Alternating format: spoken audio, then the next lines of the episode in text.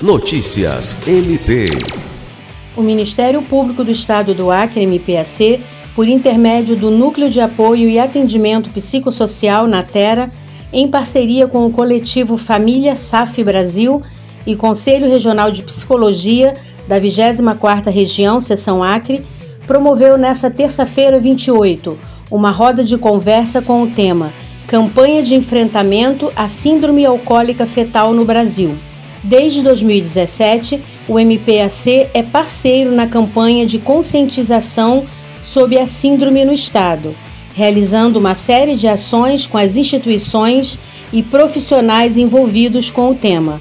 Em Rio Branco, passou a vigorar em 2018 a Lei Municipal, a qual estabelece ações educativas de modo permanente para esclarecer os malefícios do consumo do álcool na gestação e ainda a atuação conjunta dos órgãos públicos no combate à síndrome.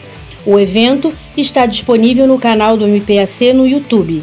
Lucimar Gomes, para a Agência de Notícias do Ministério Público do Estado do Acre.